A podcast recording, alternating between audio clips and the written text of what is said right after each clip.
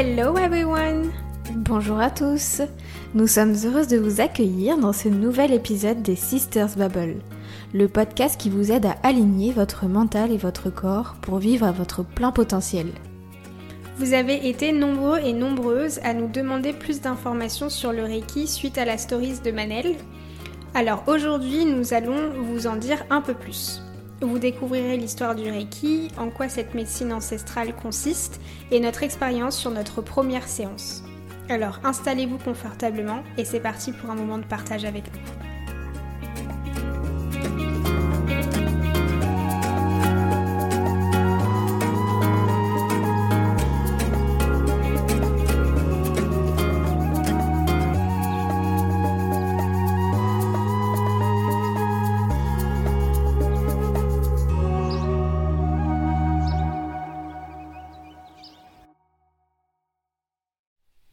Alors, dans un premier temps, on va vous expliquer avec Manel l'histoire du Reiki.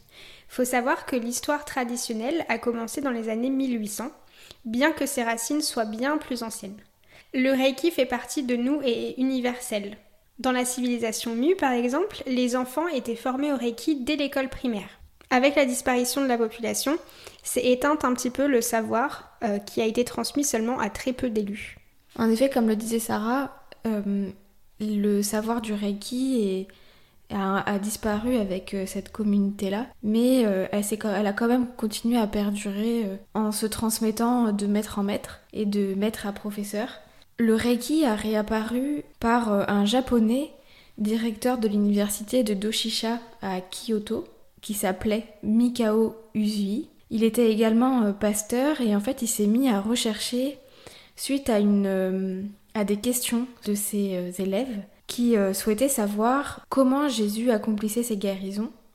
Et en fait, il n'a pas pu répondre à cette question-là et c'est quelque chose qui l'a beaucoup tourmenté. Par la suite, il s'est du coup euh, mis à chercher le comment du pourquoi. Sauf que les autorités japonaises ont refusé qu'il fasse des recherches et qu'il parle de cette façon de guérir.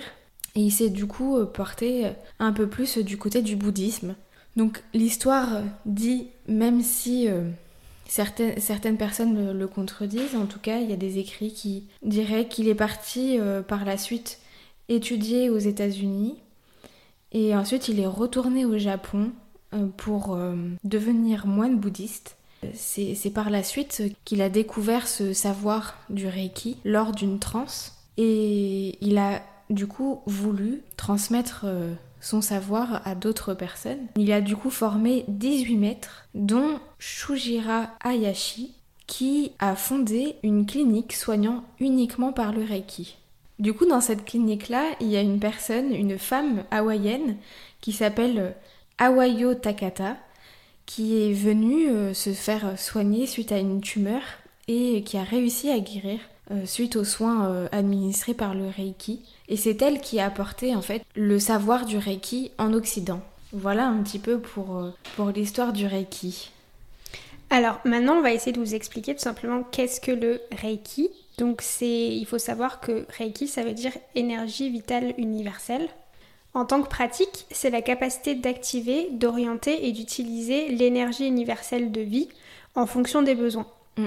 Donc il permet de rééquilibrer les énergies, favoriser la guérison à tous les niveaux, donc physique, mental, émotionnel et surtout spirituel. Oui, c'est vrai. Et du coup, en fait, il faut vraiment savoir que c'est un soin qui euh, permet de, en fait, de vitaliser et de nettoyer autant le corps que l'âme. Il va euh, permettre de renforcer et d'accélérer aussi le processus de guérison en rétablissant l'harmonie et en permettant de dissoudre en fait les blocages il va permettre de réveiller et de fortifier euh, ce qu'on a de meilleur en nous. Exactement. En fait, ça va vous permettre de, comme dit Manel, de débloquer en fait euh, certains blocages énergétiques et du coup l'énergie pourra euh, circuler de manière plus fluide et efficace dans l'entièreté de votre corps. C'est ça. Voilà. Donc maintenant Manel, est-ce que tu peux nous faire un petit point sur qu'est-ce que l'énergie? Alors du coup l'énergie en fait c'est important de, de comprendre euh, comment, comment ça fonctionne. Pourquoi? Parce que le Reiki est vraiment basé sur, euh, l'énergie et les blocages énergétiques. Donc on peut voir euh, l'énergie de deux points de vue. Il y a d'abord un point de vue physique où l'énergie est ce qui permet aux particules de rester ensemble. On en trouve au niveau microscopique, macroscopique, dans euh, absolument tout. Ça va être les êtres vivants, les plantes, les roches, etc. Et en fait, il faut savoir que tout est constitué d'énergie.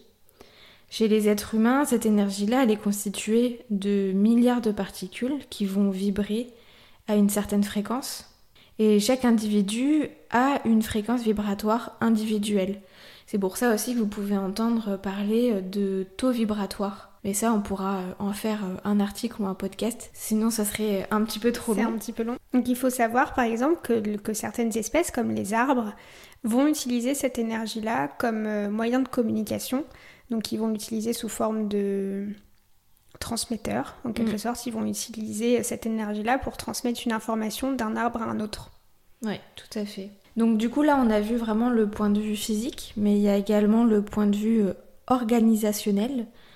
Donc en fait, il faut savoir que l'être humain est constitué de différents éléments. Et selon les cultures et les croyances, on, on va un peu les nommer différemment. Mais en tout cas, il faut savoir que voilà, il y a quatre grands éléments. Il va avoir le corps physique, le corps mental qui va être les pensées, le corps énergétique et l'émotion.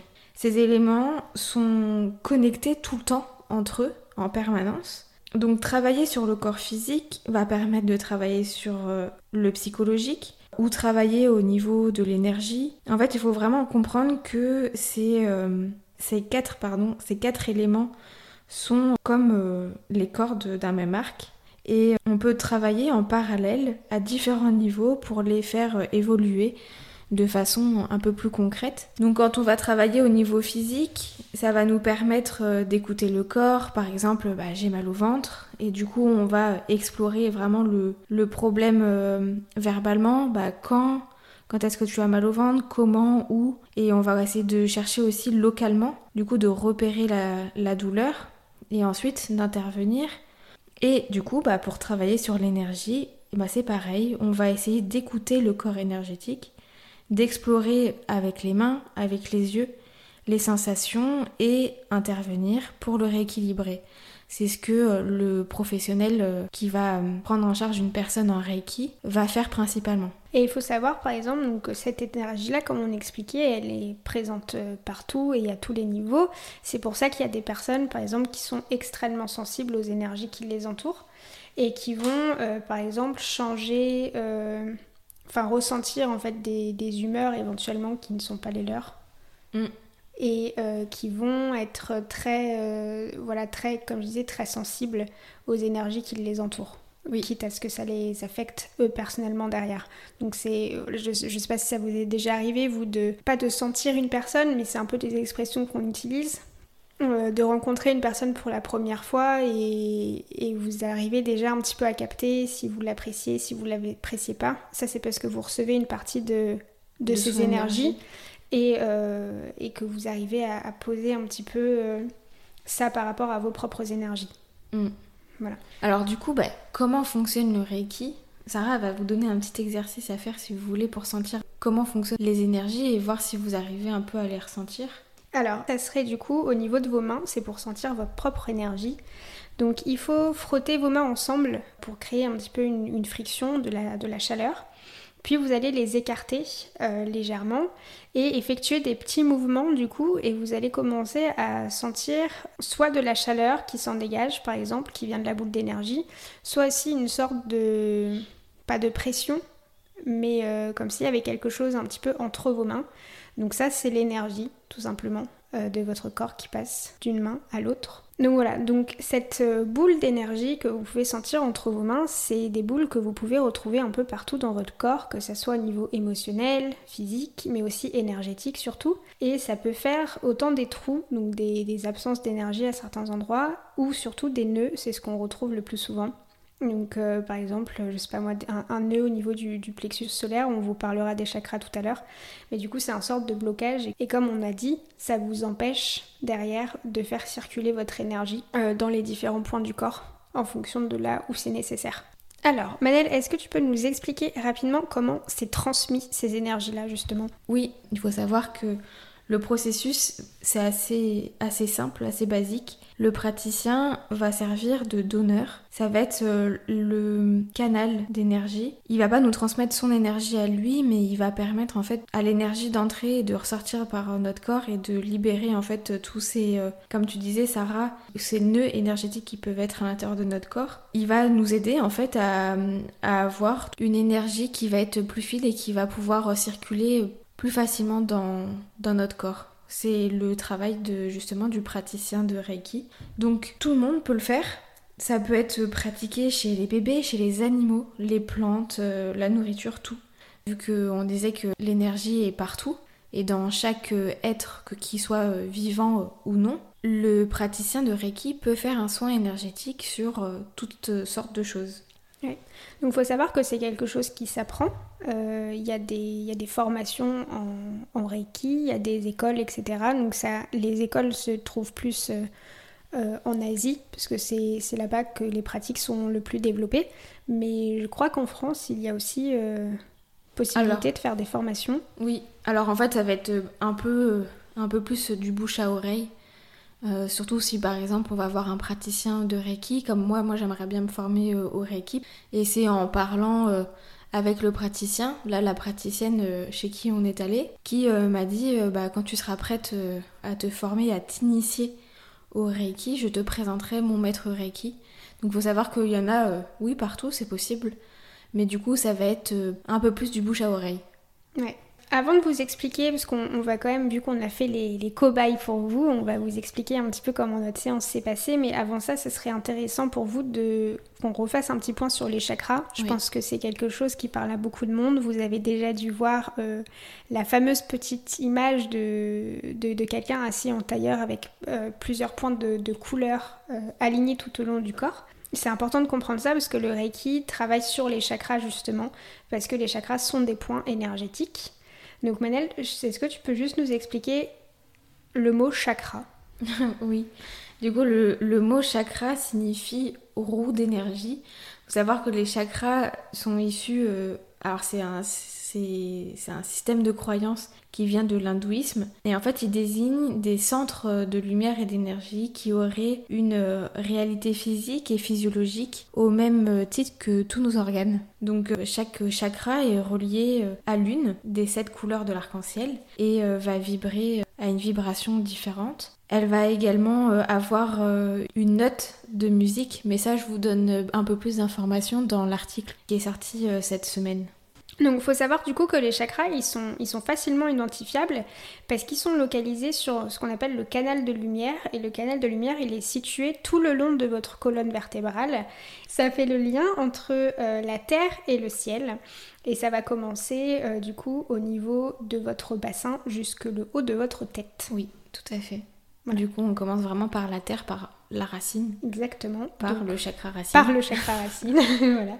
Qui s'appelle aussi Muladhara. Tout à Si je prononce bien. voilà. Ce premier chakra se situe au niveau du plexus pelvien et s'harmonise au niveau des trois dernières vertèbres coxygènes et du pubis. Il se rapporte à la naissance, à la fécondité, à la procréation, la manifestation de la conscience, à la survie physique, à la sécurité intérieure à l'argent et à la sexualité. Pourquoi est-ce qu'on vous parle de, de ces rapports? C'est parce qu'en fait, s'il y a des blocages, ça va venir de ces problématiques. Le deuxième, Sarah? Oui, alors à la suite, vous remontez le long de votre colonne vertébrale et vous allez retrouver le chakra sacré, euh, qui s'appelle aussi Swadhisthana. Et il se situe au niveau du cou du ventre, 3 euh, cm exactement sous le nombril, et s'harmonise au niveau de la dernière lombaire, et de la première vertèbre sacrée. Donc lui, il se rapporte à la force vitale, à la joie de vivre, à la sexualité aussi, et au désir d'aller de l'avant. En remontant au niveau de la colonne, vous avez le chakra du plexus solaire, ou autrement dit Manipura, qui se situe au niveau du creux de l'estomac, entre euh, la première et la deuxième vertèbre euh, lombaire. C'est le siège vraiment en fait là des émotions et notamment de la peur et de la colère. Et c'est souvent pour ça aussi que quand on, on, a, on a du stress ou on a de la peur, on peut sentir, parfois on va dire euh, j'ai l'estomac noué, j'ai un nœud au ventre. Et en fait, euh, vraiment, cette, euh, cette sensation-là vient du plexus euh, solaire, donc qui va se rapporter à l'affirmation de soi, au pouvoir, à l'ego, aux émotions négatives, comme je vous ai dit, la colère, mais ça peut être aussi la haine, l'agressivité. Et un chakra qui est très relié au chakra du plexus solaire, c'est celui qui est juste au-dessus, c'est le chakra du cœur, euh, Anahata. Il se situe au niveau du plexus cardiaque et de la poitrine. Donc lui, il s'harmonise au niveau de la quatrième vertèbre dorsale, donc vraiment juste au-dessus. Et il se rapproche à l'amour de soi et des autres, à la paix, à la sympathie, l'indulgence, le pardon, la confiance, la compassion et même l'amour inconditionnel. Donc chakra du cœur, forcément, amour. Oui, vous avez du coup ensuite le chakra de la gorge, Vishuddha, qui se situe forcément, comme son nom l'indique, au niveau de la gorge et qui correspond à la septième vertèbre cervicale. Il se rapporte à la communication, la créativité, la capacité de guider les autres, l'individualisation, mais aussi euh, les expressions et le jugement. Oui. Donc ça, c'est pareil, comme on dit, on sent qu'on a la gorge nouée. Il y a mm. toujours la notion de, de nœud à ce niveau-là. Et ce chakra-là, je crois que c'est celui qui pose beaucoup de problèmes à beaucoup de personnes aussi. Moi, par exemple, c'est... Voilà, par exemple, pour Manel, c'est le cas. la communication, pour moi, est quelque chose de très compliqué. Et du coup, euh, même euh, la praticienne de Reiki m'a dit que j'avais euh, des gros nœuds au niveau du, du chakra de la gorge. Exactement. Ensuite, vous avez le chakra du troisième œil. C'est le ajna, si je prononce bien. Et lui, il se situe du coup, pour le coup, au niveau du plexus pinéal, donc entre les deux sourcils, euh, le petit point juste au-dessus de votre nez. Et il se rapporte à la conscience de soi, l'intuition, la clarté, l'unité, le discernement, l'inspiration, l'éveil et la méditation. Donc là, on arrive euh, plus rapidement à des choses plus spirituelles. Oui. Et pour finir, du coup, bah, le dernier chakra, le chakra coronal, ou Sahasrara, qui se situe vraiment au niveau du sommet de la tête, qu'on appelle euh, la fontanelle, ce qu'on peut sentir chez les enfants quand ils viennent de naître et qui est encore ouvert.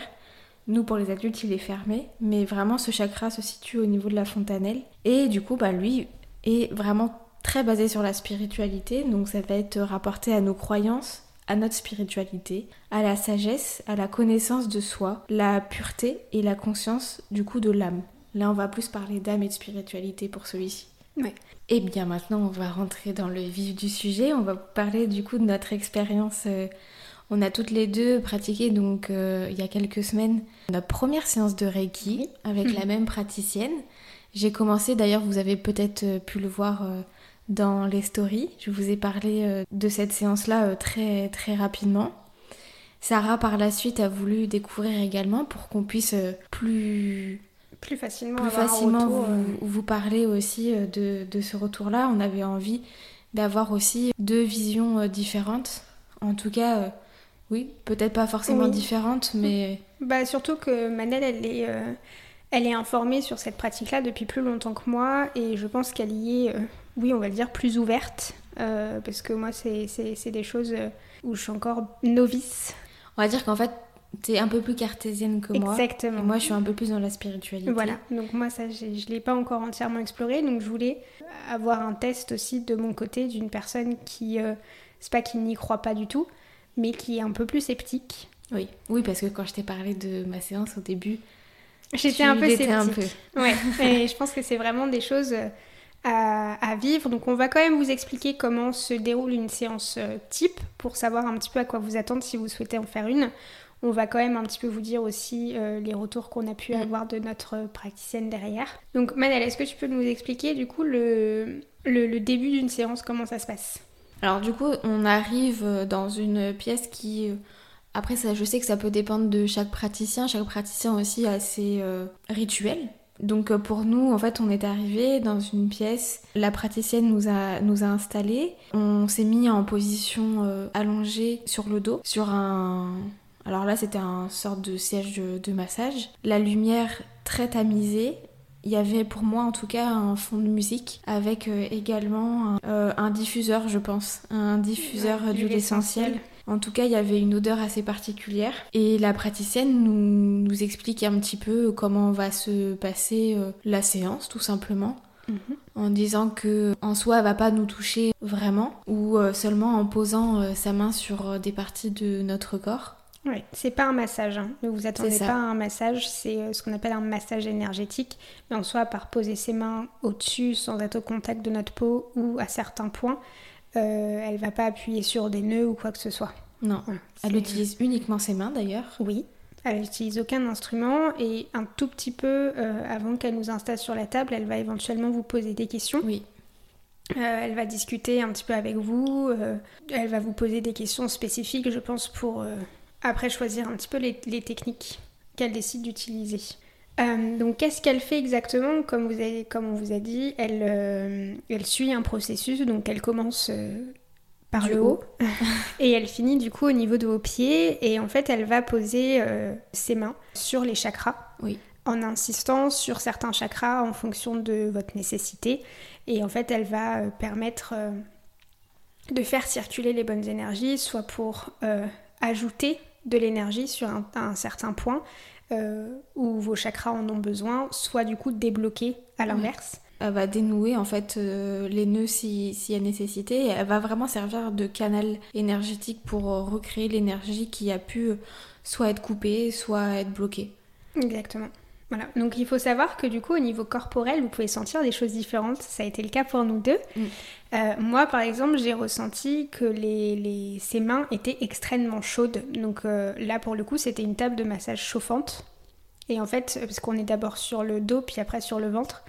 Et ses mains avaient la, quasiment la même chaleur que la table, donc comme si euh, on nous mettait un petit radiateur humain dessus. Et à l'inverse, toi, tu... Moi, les mains étaient par moments en fait euh, très chaudes et par moments glaciales. Après, au niveau des sensations euh, du corps, moi j'ai pu ressentir euh, par moments des, mm, des frissons qui m'ont parcouru le corps, surtout au niveau quand elle a mis sa main au niveau de, du chakra gorge. J'ai senti des, des fourmillements partout sur mon côté droit, dans toute ma joue, dans tout mon visage.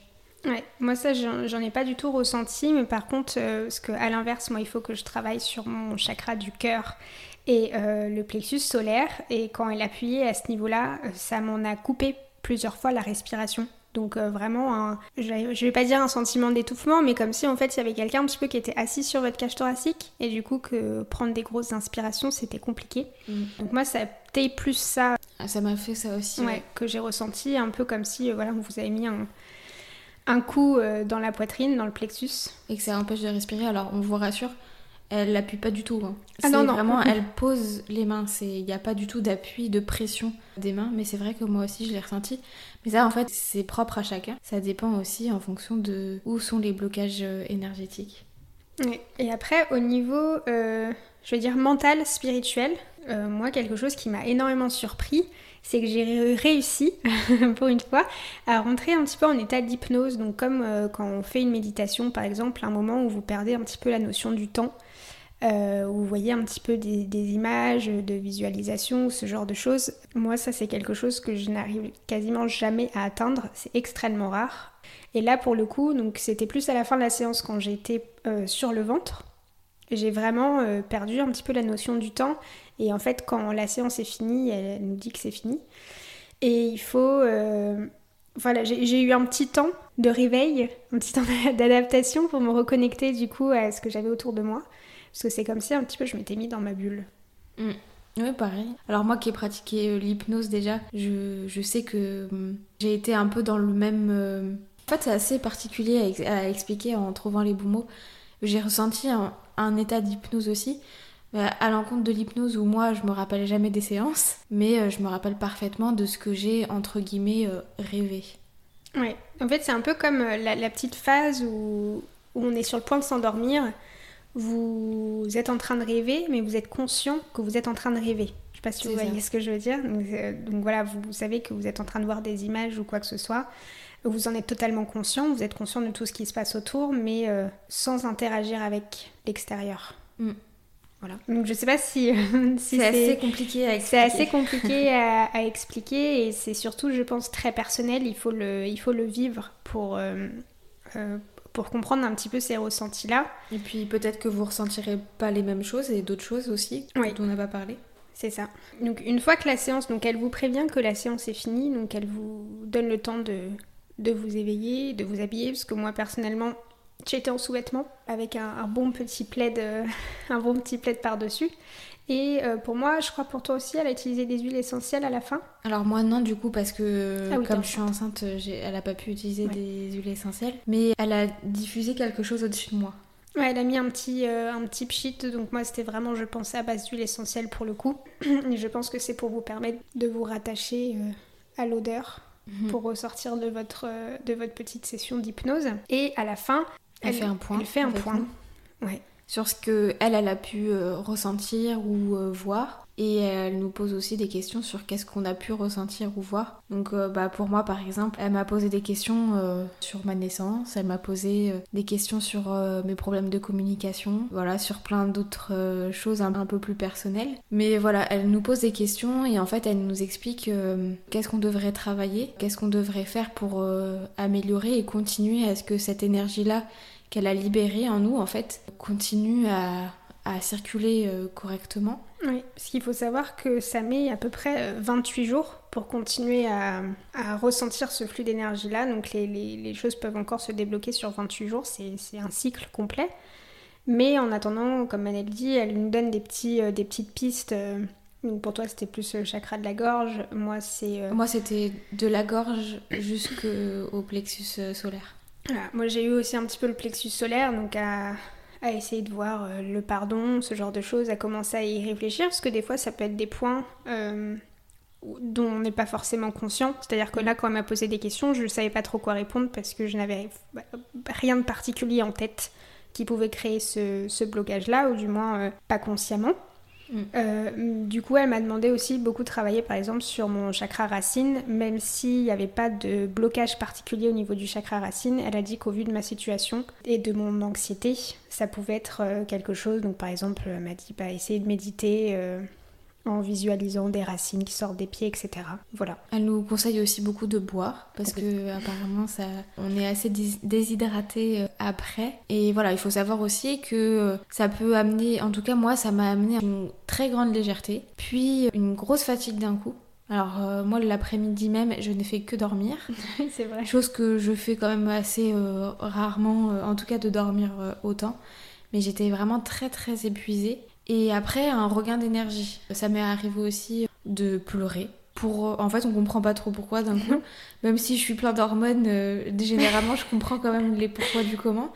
Là, pour le coup, ça m'est arrivé une ou deux fois de me mettre à pleurer comme ça. Mais ça, elle explique aussi que c'est quelque chose euh, qui euh, peut-être est inconscient pour nous. Mais voilà, comme Sarah disait, ça, ça met 28 jours à, à se remettre tout le temps d'un cycle. Donc il y a des émotions qui peuvent apparaître après, plus longtemps après la séance. Oui, et, elle insiste bien sur le fait qu'il faut vous donner le temps. Donc, euh, moi, elle m'a dit de dormir si euh, j'en ressentais le besoin. Il faut prendre le temps. Donc, moi, clairement, euh, j'ai fondu en larmes dans la voiture parce que Manel m'a accompagnée. Je suis remontée dans la voiture, j'ai fondu en larmes comme une petite Madeleine. Mais en fait, je pense que c'est un peu comme elle dit, enfin, du moment où on débloque quelque chose, ça peut faire remonter des choses à la surface, même si on n'en a pas conscience. Et mm. notre corps, il pleure. C'est ça. voilà. Il faut laisser sortir les émotions et les énergies, c'est important. Exactement. Voilà. Alors peut-être que vous n'aurez pas de pleurs, hein. faut pas non plus penser que vous allez être super triste. En tout cas, nous, c'est vraiment une expérience qu'on a, enfin pour ma part en tout cas, je vais parler pour moi. moi, j'ai adoré pratiquer euh, une séance de Reiki et je sais que par la suite, euh, j'aimerais euh, m'initier au Reiki pour procurer des soins Reiki. Toi, Sarah? Alors, moi, je ne serai pas au, pour l'instant au stade de vouloir me former encore, je pense. Non, mais est-ce que toi, t'as aimé? Mais j'ai, franchement, j'ai, apprécié. Donc, je, je vais pas le cacher, j'étais très stressée euh, avant. C'était quelque euh, chose d'un peu nouveau comme voilà, ça. Voilà, quelque chose d'un peu nouveau, d'un peu spirituel. J'avais, euh, j'avais beaucoup d'appréhension, peur que ça ne marche pas sur moi, par exemple, ou que ça ne m'aide pas. Et au final, c'est vrai que j'ai quand même senti que la séance m'a fait du bien, limite autant que si je me faisais masser bizarrement. Et, et, je pense que c'est quelque chose à explorer. J'aimerais bien refaire d'autres séances pour aller encore plus loin. Alors des fois une séance ça vous suffit, vous pouvez demander, euh, de, demander à la personne qui vous a fait, euh, qui, vous a fait le soin euh, s'il y a nécessité de revenir. Moi, je pense que j'y retournerai, on vous en reparlera un peu plus en profondeur, mais c'est quelque chose à explorer. Et euh, je veux dire, du moment où ça fonctionne, où, où ça vous aide euh, au point de vue émotionnel, par exemple, ou même corporel. Par exemple, là, j'ai beaucoup moins mal au dos, parce que je sais que mes douleurs de dos peuvent beaucoup venir du plexus solaire, etc. Et là, j'ai pas de douleur depuis hier. Donc, sachant que au moment où vous enregistre le podcast, j'ai fait ma séance hier, euh, je me dis que si, si ça peut m'aider sur ces points-là, ça peut être euh, ça peut être pas mal.